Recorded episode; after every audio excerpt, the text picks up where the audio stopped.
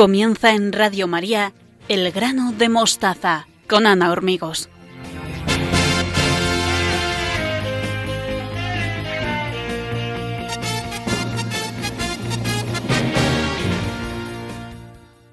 Sean todos bienvenidos.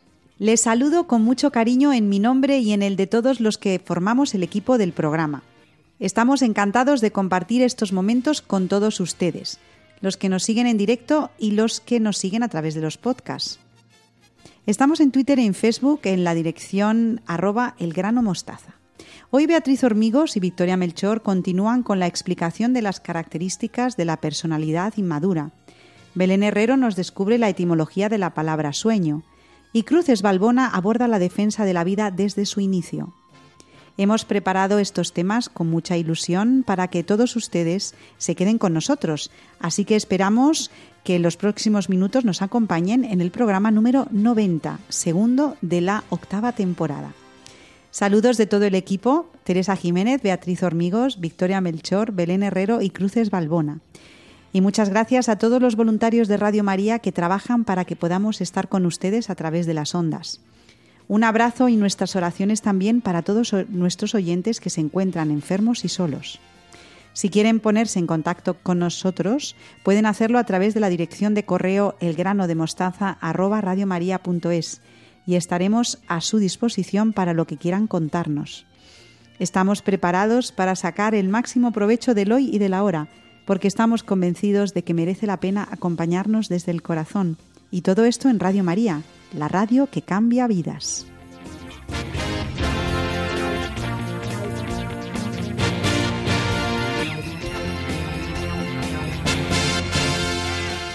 Ya están preparadas nuestras queridas colaboradoras Beatriz Hormigos y Victoria Melchor para mirar la realidad con otros ojos. Buenas noches, Victoria, ¿cómo estás? Muy bien, buenas noches, Ana. Buenas noches, Beatriz, ¿cómo estás?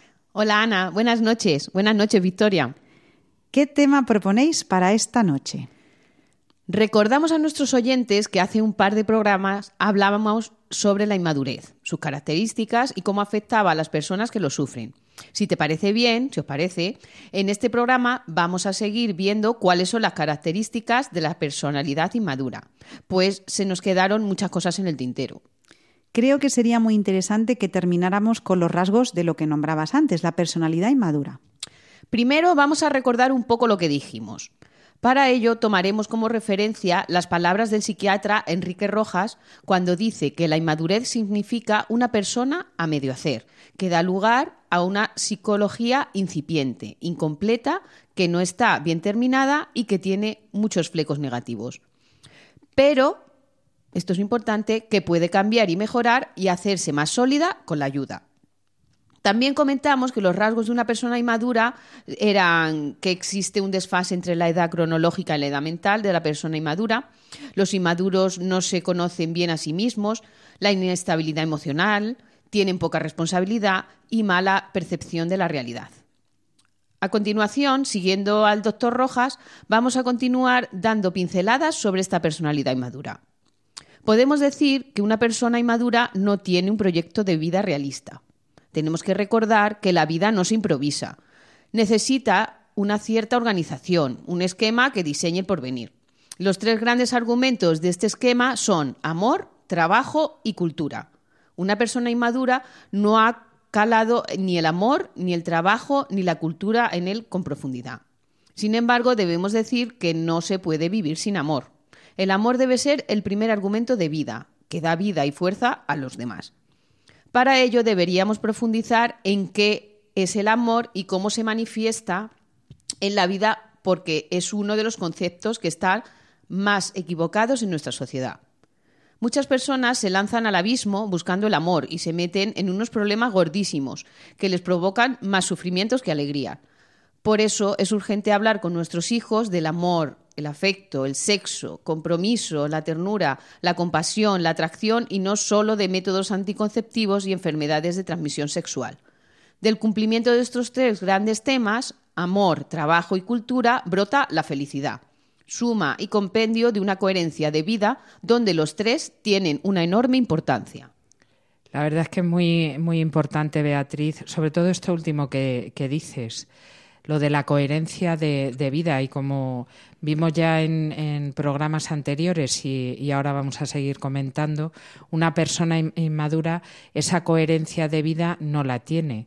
Igual que lo del proyecto de, vida como hay que tenerlo, equivocaciones y eh, tenemos todos. Y es cierto que la madurez se va consiguiendo también con, con los años, pero claro, tenemos que ir, eh, ir aprendiendo. Me gusta mucho lo que dices, eh, que ahora me imagino que comentaremos, sobre el amor, distinguir el amor de otras cosas que no lo son y cuánta importancia tiene ese hablar, ese diálogo con los hijos, no solamente, mm, bueno, pues eh, para evitar un, embarazo o evitar otro tipo de, cosas. No consiste en enseñar a los hijos solamente qué son los métodos anticonceptivos y qué tipo de enfermedades, sino que hay que poner la base. Y la base se pone explicando realmente qué es el amor.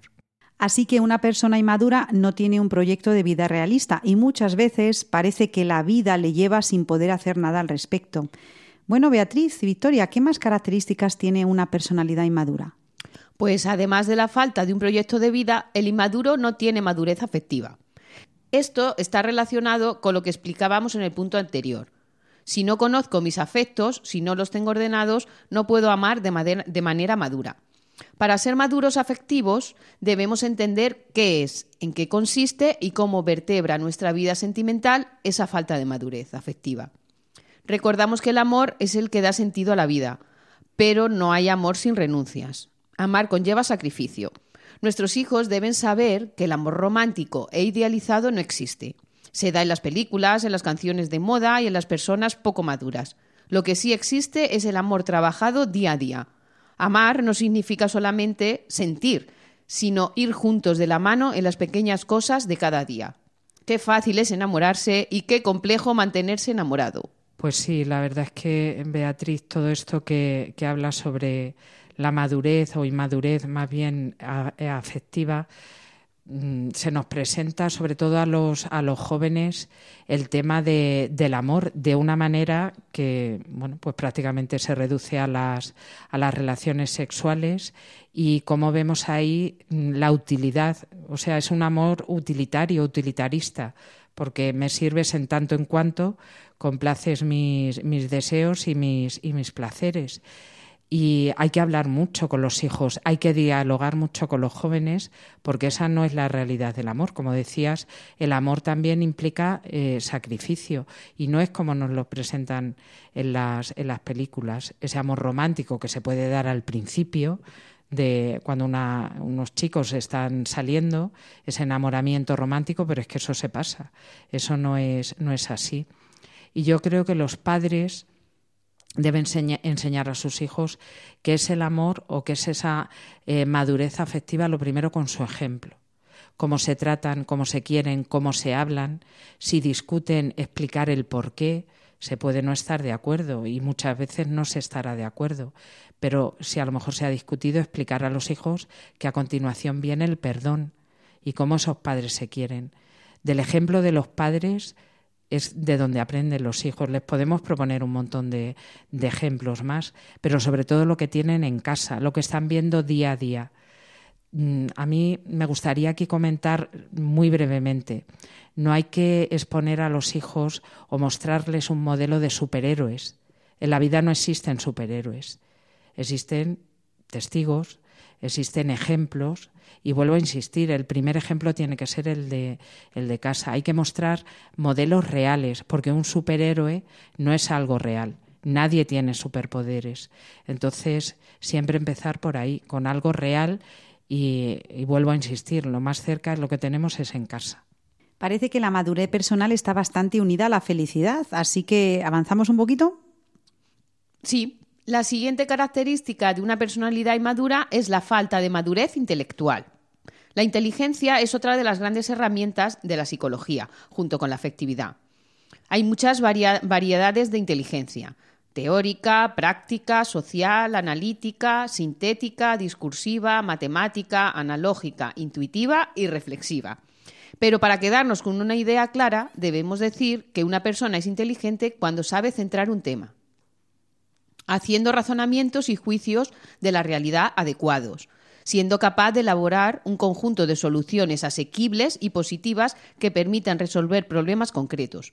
Ser inteligente es saber recibir la información, codificarla y ordenarla de forma correcta y ofrecer respuestas válidas, coherentes y eficaces.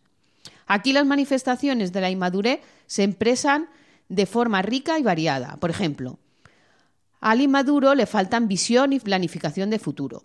La persona inmadura no muestra crecimiento en los análisis personales y generales, con poca o nula capacidad de juicio. Además, el, inmaduro presenta serias dificultades para racionalizar los hechos y se deja llevar por el sentimiento, la emotividad, el gusto o la apetencia.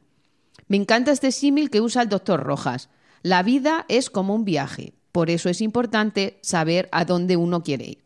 A mí aquí me gustaría eh, comentar y sobre todo animar a los, a los padres porque es cierto que la edad, la adolescencia, es una etapa malísima, malísima en este sentido. Y lo lógico del adolescente, la característica principal del adolescente es la inmadurez. Entonces no hay que perder la paciencia y hay que tener mucho ánimo, porque todo esto que decía Beatriz, yo creo que muchas cosas se van consiguiendo poco, poco a poco con la, con la edad. Pero es cierto que en casa nos tienen que enseñar a todo esto nos tienen que enseñar a ser coherentes con la forma de vida que tenemos. Nos tienen que enseñar, cuando somos pequeños, pues a ese análisis de la realidad y de las cosas y enseñarnos también a que de las experiencias, tanto buenas como menos buenas o incluso malas, hay que aprender. Si yo caigo, no pasa nada por caer. Puedo caer, lo dice el Señor en el Evangelio. ¿Cuántas veces tengo que perdonar a mi hermano? hasta 70 veces 7. Quiere decir un poco infinito. ¿Por qué? Porque es condición nuestra el equivocarnos y no pasa nada por equivocarnos. Por eso no se es inmaduro. Ahora, cuando una persona no aprende de esos errores, que eso es lo que hay que inculcar en casa, hay que aprender. Te has equivocado, no pasa nada. Estas son las herramientas para que tú no te vuelvas a equivocar. Y si te equivocas, inténtalo de nuevo. En el colegio, por ejemplo, yo eh, se lo intento inculcar así a mis alumnos. No pasa nada por cometer un error. Ahora hay que reaccionar ante, ante eso. No podemos dejarnos llevar por esa emotividad de me he equivocado, ya la vida no tiene sentido, por ejemplo, que es muy típico en los adolescentes también, pero es que sí que hay que acompañarles y sobre todo animarles, que no pasa nada, pero que tienen que ir madurando, pues como hemos ido madurando todos, también eh, a través de, de esas experiencias. Has comentado, Beatriz, que el inmaduro piensa que el amor es puro sentimiento y no contempla el esfuerzo que cuesta casi todo en la vida. De hecho, tienes razón, Ana, porque el inmaduro tiene poca educada, poco educada la voluntad, esa joya que sí acompaña a la persona madura. Cuando la voluntad es frágil y no está templada en una lucha perseverante, convierte a ese sujeto en alguien débil, blando, voluble y caprichoso, incapaz de ponerse objetivos concretos, ya que todos se desvanecen ante el primer estímulo que llega de fuera y le hace abandonar la tarea que iba a emprender con mucha ilusión. Es la imagen del niño mimado que tanta pena produce, traído y llevado y, tiranizado por lo que le apetece, por lo que le pide el cuerpo en ese momento que no sabe decir que no ni renunciar. Alguien echado a perder, consentido, malcriado, estropeado por cualquier exigencia seria, que no doblará al, el cabo de sus propias posibilidades. Un ser que ha aprendido a no vencerse, sino a seguir sus impulsos inmediatos. Por ese derrotero se ha ido convirtiendo en voluble, inconstante, ligero, superficial y frívolo, que se entusiasma fácilmente con algo para abandonarlo cuando las cosas se tornan mínimamente difíciles. Esto trae consigo otras consecuencias, por ejemplo, baja tolerancia a las frustraciones o ser un mal perdedor, ya que tiene poca capacidad para remontar las adversidades, pues no está acostumbrado a vencerse en casi nada.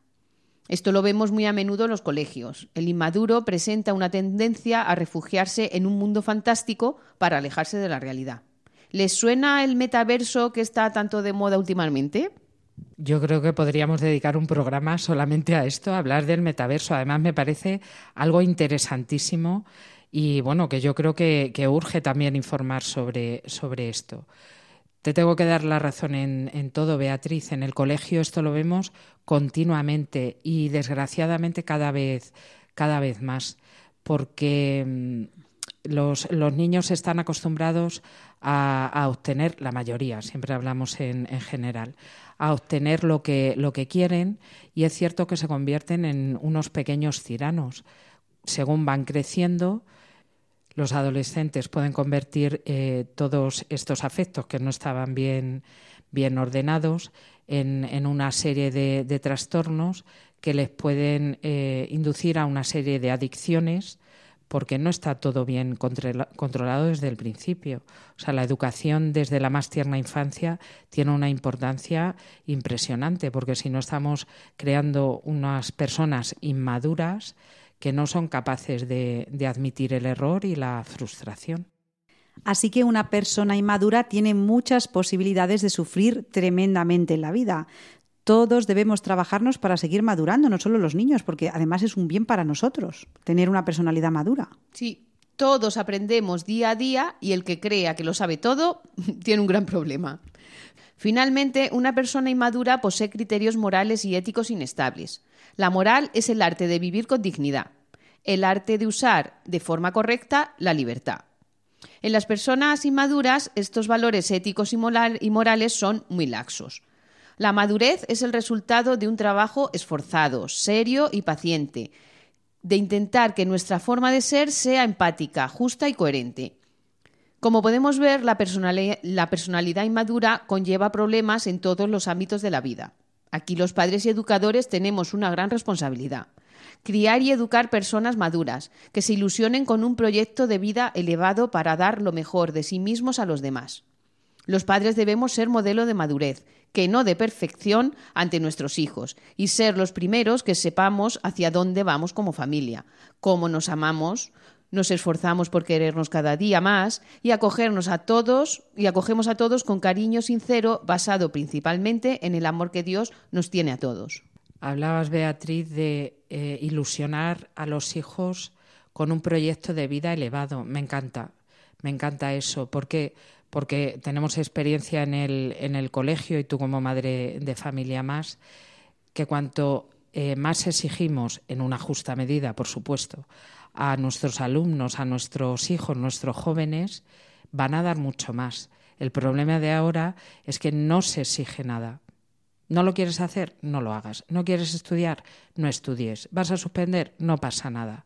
Hay ese pasotismo moral, intelectual, afectivo incluso, que no conduce a nada, a nada bueno. Qué bonito es presentar ese proyecto de vida elevado, mirando siempre hacia arriba y exigiendo siempre más. Vuelvo a repetir eh, que cuando hablo de, de, exigencia es siempre dentro de unos parámetros, por supuesto.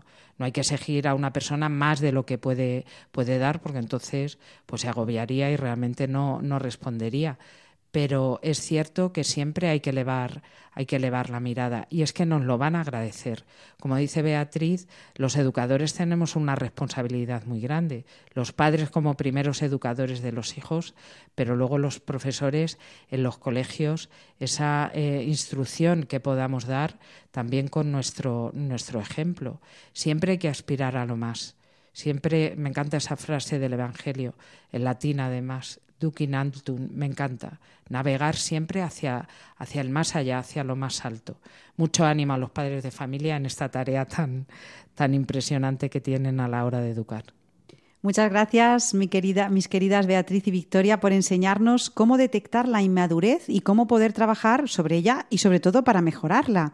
Animamos a todos nuestros oyentes a que comenten con nosotros sus opiniones sobre lo que han expuesto hoy Beatriz y Victoria. Lo pueden hacer en una dirección de correo que es elgranodemostaza@radiomaria.es.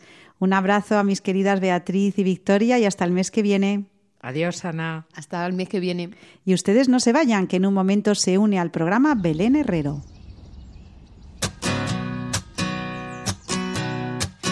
Lo que todo el mundo ansía, encontrar la felicidad. Muéstrame, muéstrame Dios, para lo que está hecho mi corazón. Y es que es hacer uso pleno de mi libertad, es un camino a ciegas se basa en confiar, es poner mi calendario en blanco y dejarte rellenarlo. Yo te pido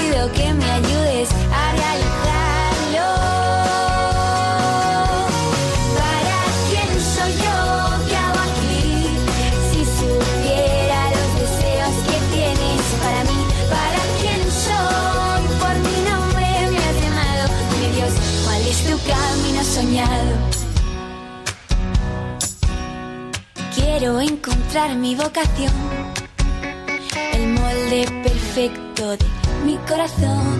Estar en ti, por ti ser enviado. Señor, quiero caminar contigo de la mano, donde mi corazón salte y el tuyo quiera reír. Señor, tú solo sabes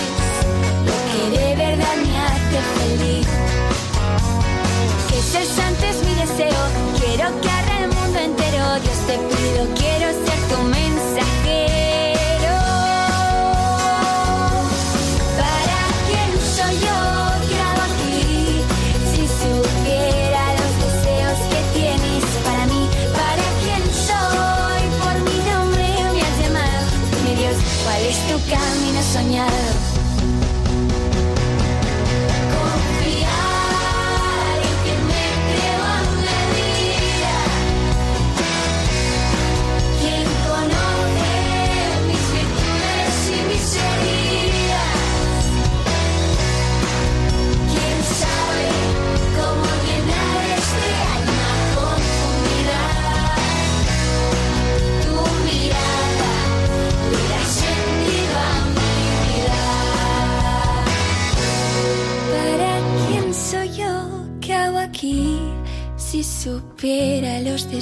que tienes para mí, ¿para quién soy? Por mi nombre me has llamado. Dime Dios, ¿cuál es tu camino soñado?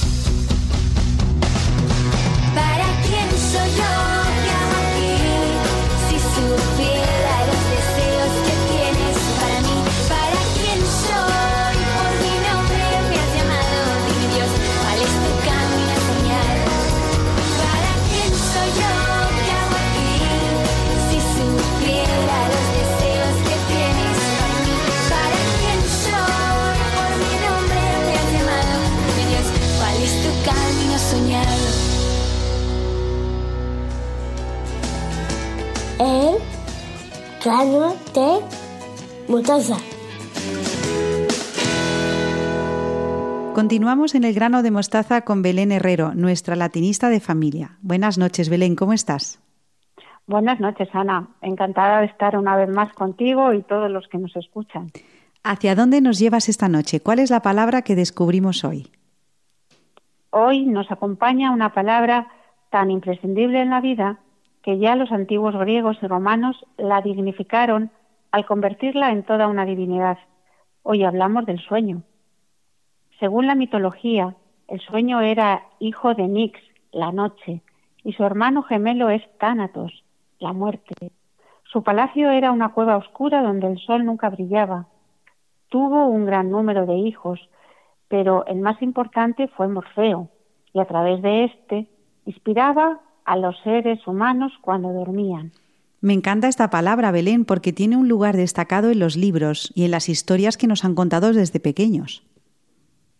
Del sueño se han ocupado muchas disciplinas y sobre todo es la literatura donde aquel ha encontrado terreno fértil. En la Biblia, el sueño es conocido como un don divino. Muchos oyen en sueños la voz de Dios, pero quizá el más importante de todos es el que aparece en el Génesis, cuando Dios infunde el sueño a Adán y al despertar se encuentra con que le han creado una compañera, Eva, iniciándose así la humanidad. También tenemos a José en el Antiguo Testamento que interpretaba los sueños del faraón, y a nuestro querido San José al que Dios le hablaba en sueños.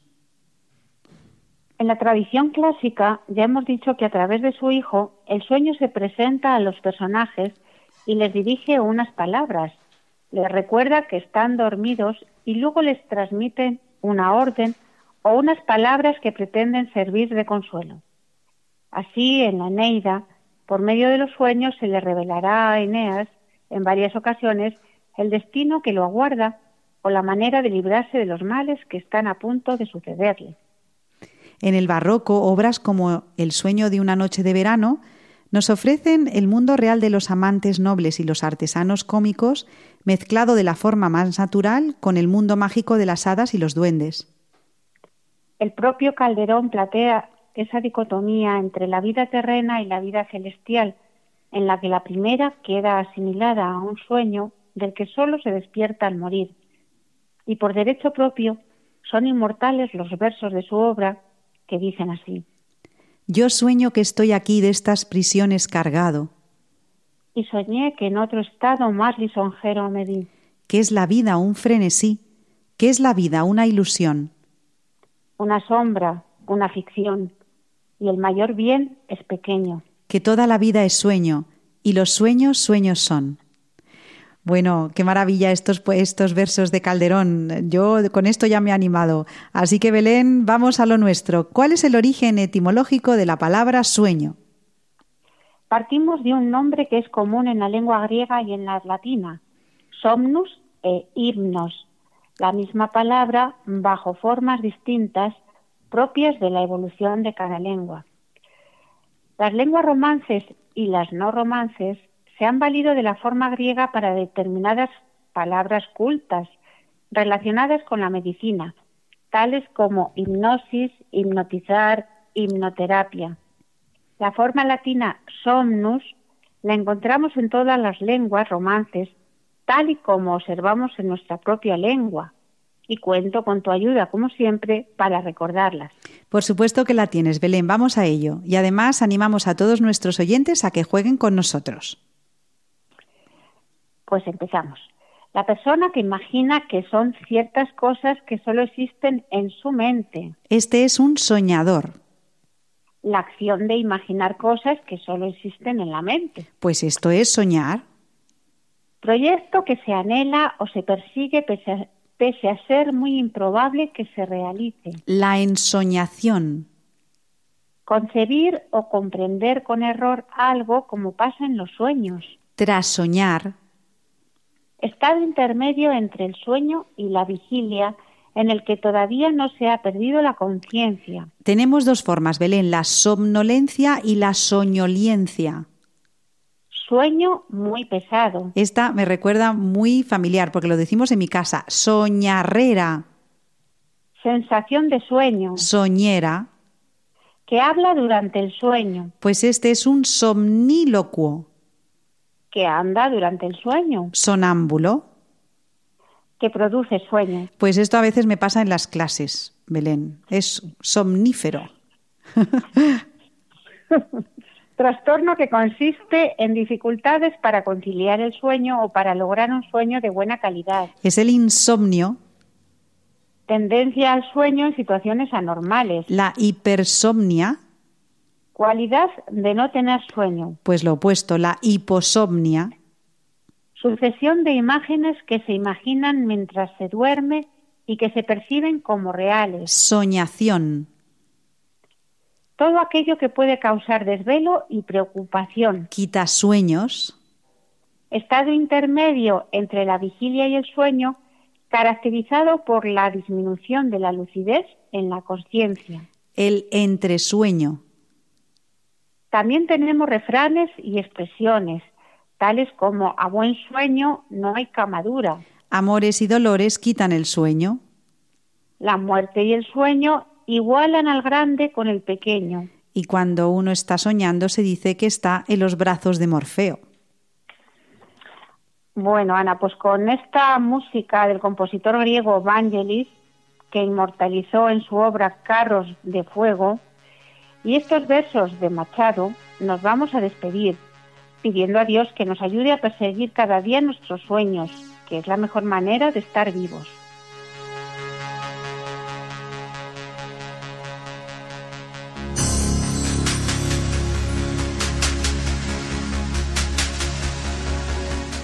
Anoche cuando dormía, soñé, bendita ilusión, que un ardiente sol lucía dentro de mi corazón. Anoche cuando dormía soñé, bendita ilusión, que era Dios lo que tenía dentro de mi corazón.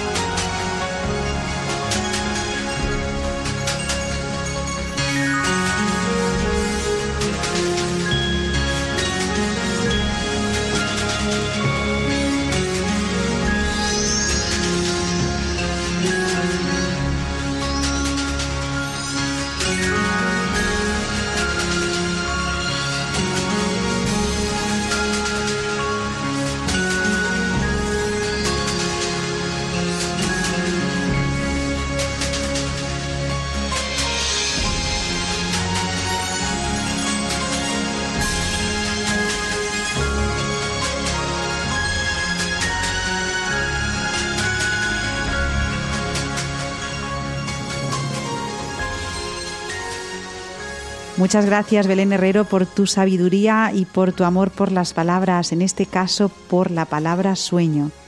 Ya animamos a todos nuestros oyentes a que sueñen con cosas bonitas y con un mundo mejor en el que todos nos queramos como hermanos. Si quieren escribirnos, pueden hacerlo a través de una dirección de correo que es elgranodemostaza@radiomaria.es. Un abrazo, querida Belén, y hasta el mes que viene. Adiós. Adiós, adiós. Y ustedes no se vayan, porque en unos momentos se une al programa Cruces Balbona para hablarnos sobre el Evangelio de la vida para familias.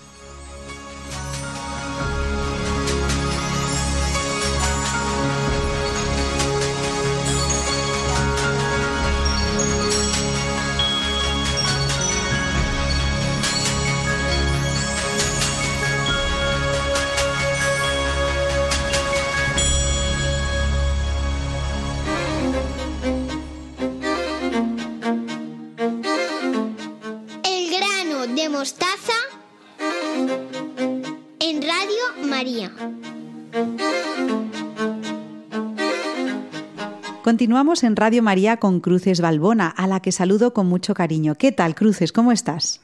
Muy bien, Ana. Buenas noches. El mes pasado estuvimos trabajando los criterios morales que aparecen en la Sagrada Escritura en relación al cuidado y respeto de la vida humana física, principalmente en el Nuevo Testamento. Así es, Ana. Y terminamos cayendo en la cuenta de que cuando ves en el otro la imagen de Dios, la vida cambia y cambia la relación contigo mismo y con los demás. Recuerdo también que nos demostraste que la dignidad de la persona humana no depende de su edad, salud, inteligencia, entre otras características. Después de esta introducción, Cruces, ¿qué tema vas a tratar hoy?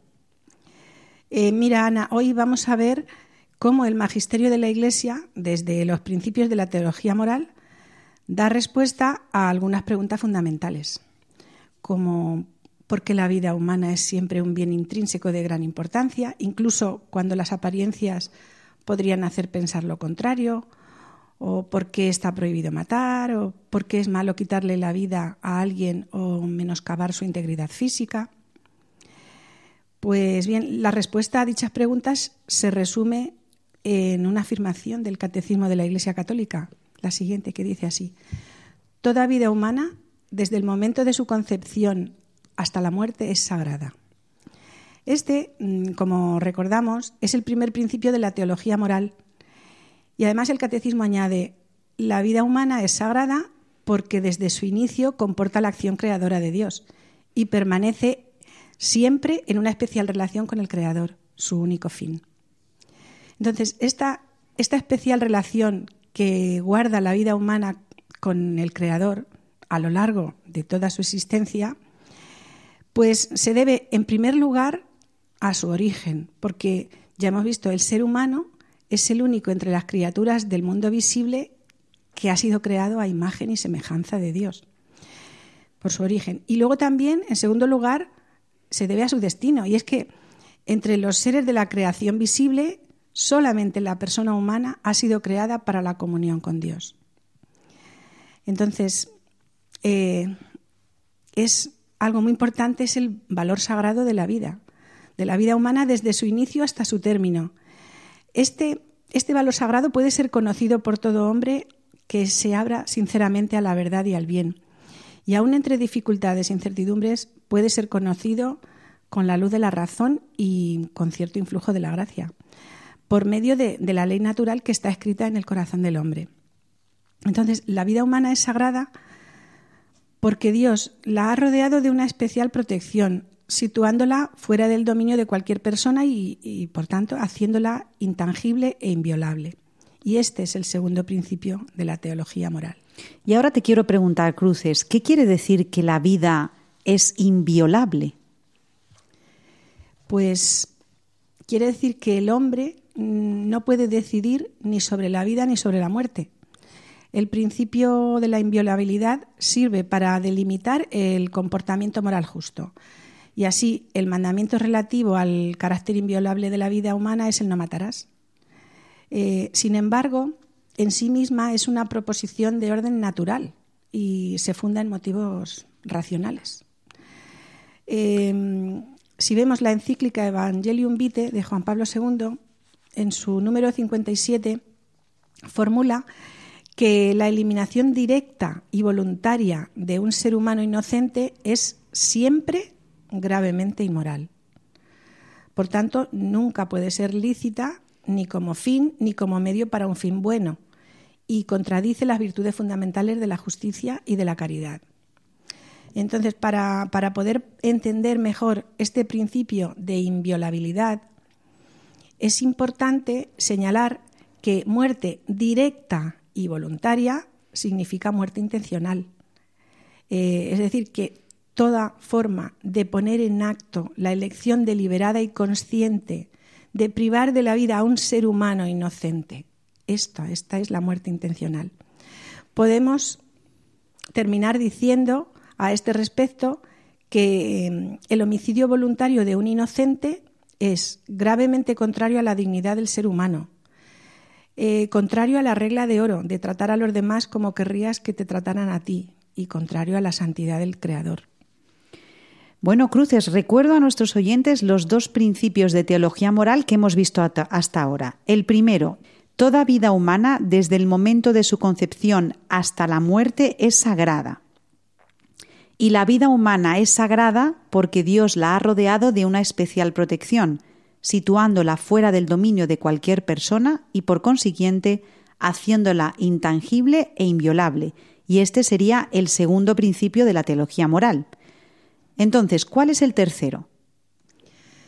Bueno, eh, la fe católica que defiende que la vida humana la defiende desde su inicio hasta su fin natural. Entonces, Cruces, la pregunta obligada es ¿cuándo comienza la vida humana? Bueno, eh, la Iglesia, ha seguido el ejemplo de Jesucristo, defendiendo mm, la igual dignidad de todos los seres humanos sin considerar ni raza, ni sexo, circunstancias económicas, la salud, ni por supuesto la edad. Sin embargo, mm, la edad del ser humano es actualmente un punto de debate y, podemos ver cómo el debate sobre la identidad del embrión humano ha adquirido una enorme importancia social y cultural debido a problemas bioéticos como el aborto, la procreación artificial, la congelación y experimentación con embriones, los abortivos químicos, etc.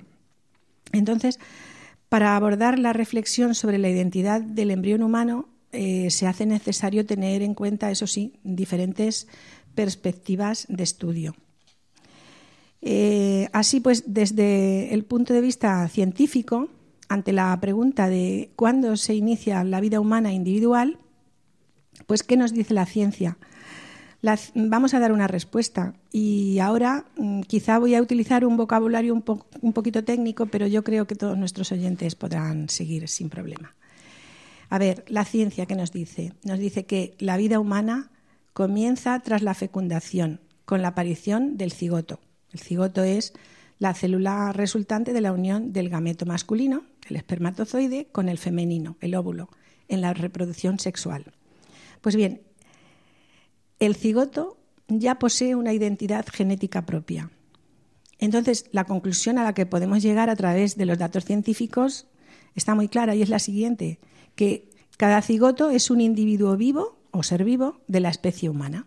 Y fíjate la pregunta que te hago, ¿eh? que es yo creo que casi, casi de perogrullo. Y si está vivo Cruces, es que hay vida, ¿no? Pues eso está claro. Así es, así es, Ana. El cigoto posee cinco características que justifican que lo podamos calificar como un individuo vivo o un ser vivo de la especie humana. Primera, primera característica, la novedad biológica. ¿Qué significa esto? Pues que cada cigoto tiene un genoma individual propio, propio y diferente al del genoma del padre y al de la madre de los que proviene. Tiene una novedad, es único. Eh, segunda característica, la unidad.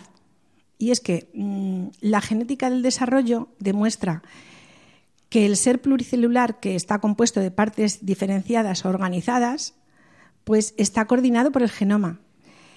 Y la información del genoma es la responsable de que se den las sucesivas fases de esa novedad biológica de una manera armónica.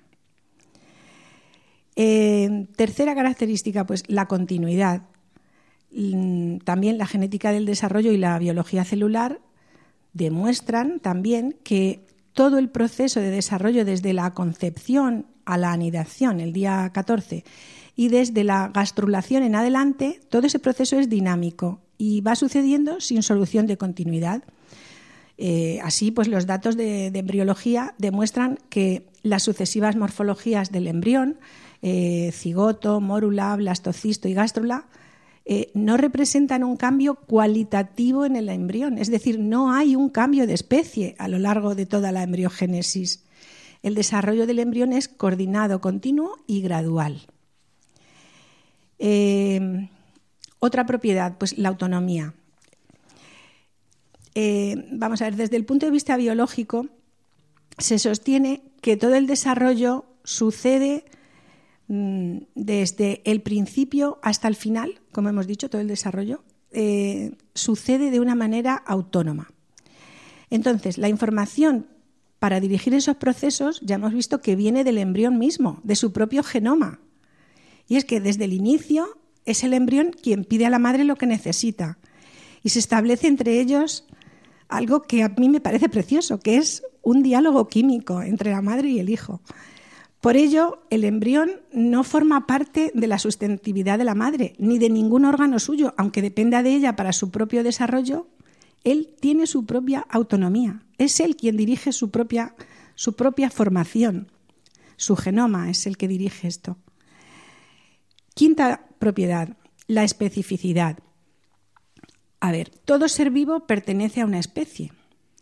Y la biología demuestra que la vida de un ser vivo pluricelular con reproducción sexual, como es el caso de los seres humanos, se inicia al constituirse la identidad genética propia, propia y singular a la que corresponden las características orgánicas de la especie.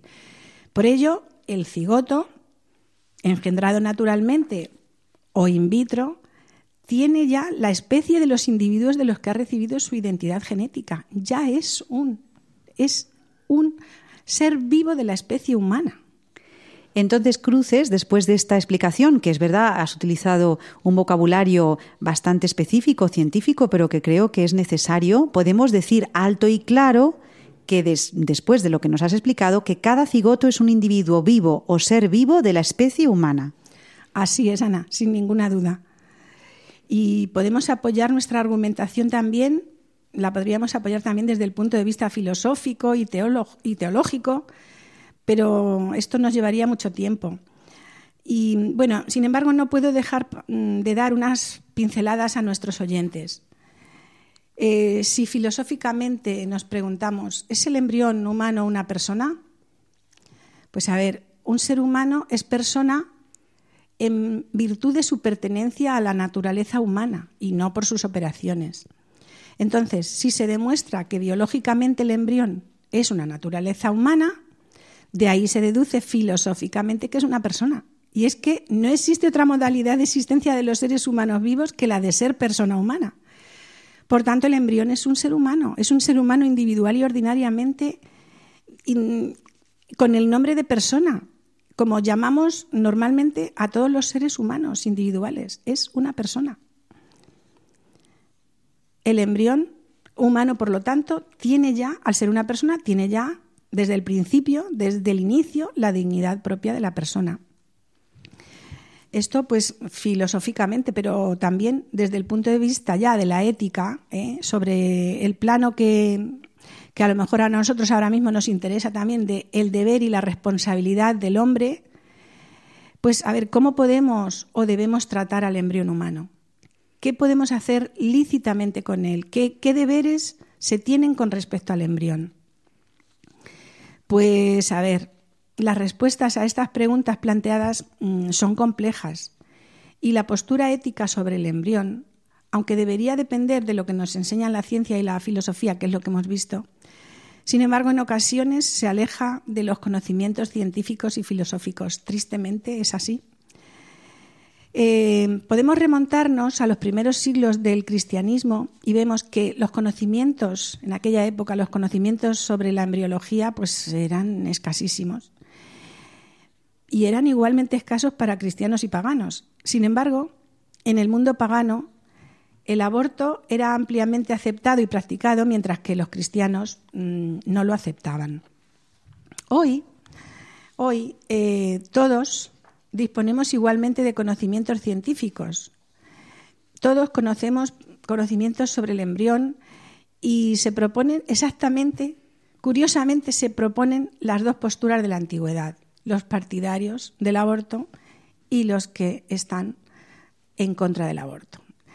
Pero esto nos lleva a, ver que no se trata de un problema científico, sino de un problema ético. Es verdad que el desarrollo de la ciencia no ha hecho sino confirmar la posición de los primeros cristianos, pero la razón se ve nublada, sin embargo, por motivaciones personales y sociales o y por otros intereses, intereses económicos, por exigencias de prestigio científico, por militancias políticas, etcétera. En fin, que en cualquier caso no son los conocimientos científicos sobre el embrión o la ausencia de tales conocimientos los que determinan siempre las posiciones éticas respecto al debido respeto al embrión humano. Muchas gracias, Cruces, por tu valentía a la hora de defender la vida en Radio María. Espero que nuestros oyentes hayan disfrutado de esta exposición argumentada sobre el inicio de la vida humana, el respeto que todos merecen y la inmoralidad del aborto. Y te emplazo, Cruces, al que al mes que viene sigamos tratando de este tema porque nos han quedado cosas en el tintero. Muchas gracias, Cruces. Un abrazo. De nada, Ana. Hasta el próximo día.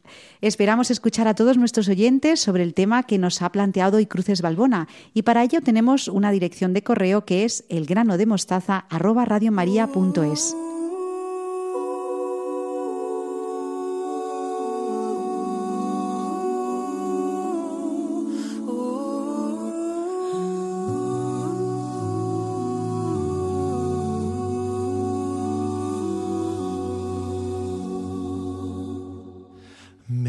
did you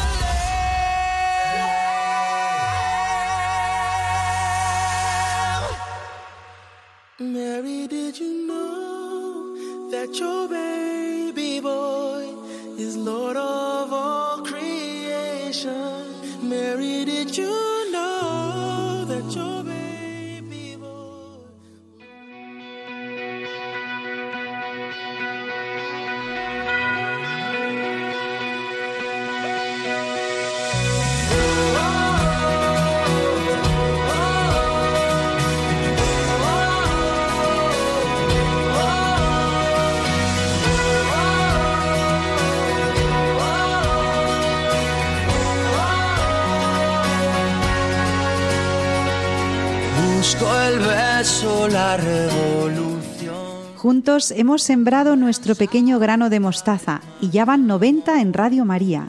Ahora nos toca cuidarlo, regarlo, trabajar para que se convierta en un gran árbol. Esta tierra que alguien lo rompió. Busco el gesto lleno de Gracias a mis queridas Beatriz Hormigos y Victoria Melchor por continuar con la explicación de las características de lo que es una personalidad inmadura. También mi querida Beren Herrero porque nos ha descubierto la etimología de la palabra sueño y nos ha animado a soñar. Y a también mi querida Cruces Balbona porque ha abordado con valentía la defensa de la vida desde su inicio.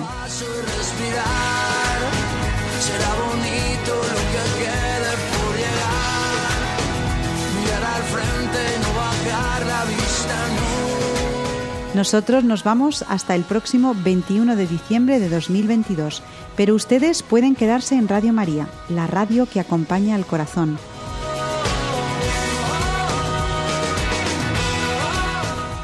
Seguimos a su disposición en una dirección de correo que es elgranodemostaza@radiomaria.es. Se quedan con los servicios informativos. No se olviden de que los llevamos a todos en el corazón. Adiós.